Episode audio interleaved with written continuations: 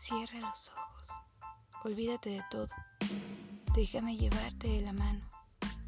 Permíteme mostrarte el mundo desde la perspectiva de mis sentidos y lograr que sonrías.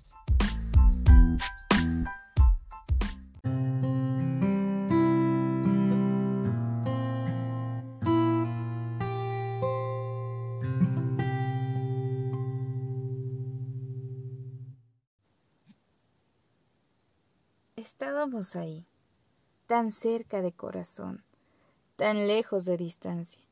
O tal vez no tanto, pero la distancia se mide por la realidad. Si lo que deseas será tuyo por el resto de tu vida, la distancia es corta, aunque estés a kilómetros. Pero si presientes que será la última vez que la ves, se vuelve inmensa, vacía, inalcanzable. Mis labios temblaban, Imagino presintiendo lo que sucedería. El último beso. Debía ser intenso para disipar las sombras, olvidar lo oscuro de lo real. Debía ser certero. Tendría que perdurar. Tal vez sería el último. Carajo, el último.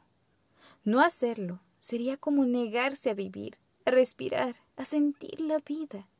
Y es que vivir no es solo llenarse de recuerdos. Estos tienen que ser reales, pasionales, trascendentes. Ni siquiera sabía si tú también lo deseabas. Pero me arriesgaría. Tú, en esa habitación, estabas acostada.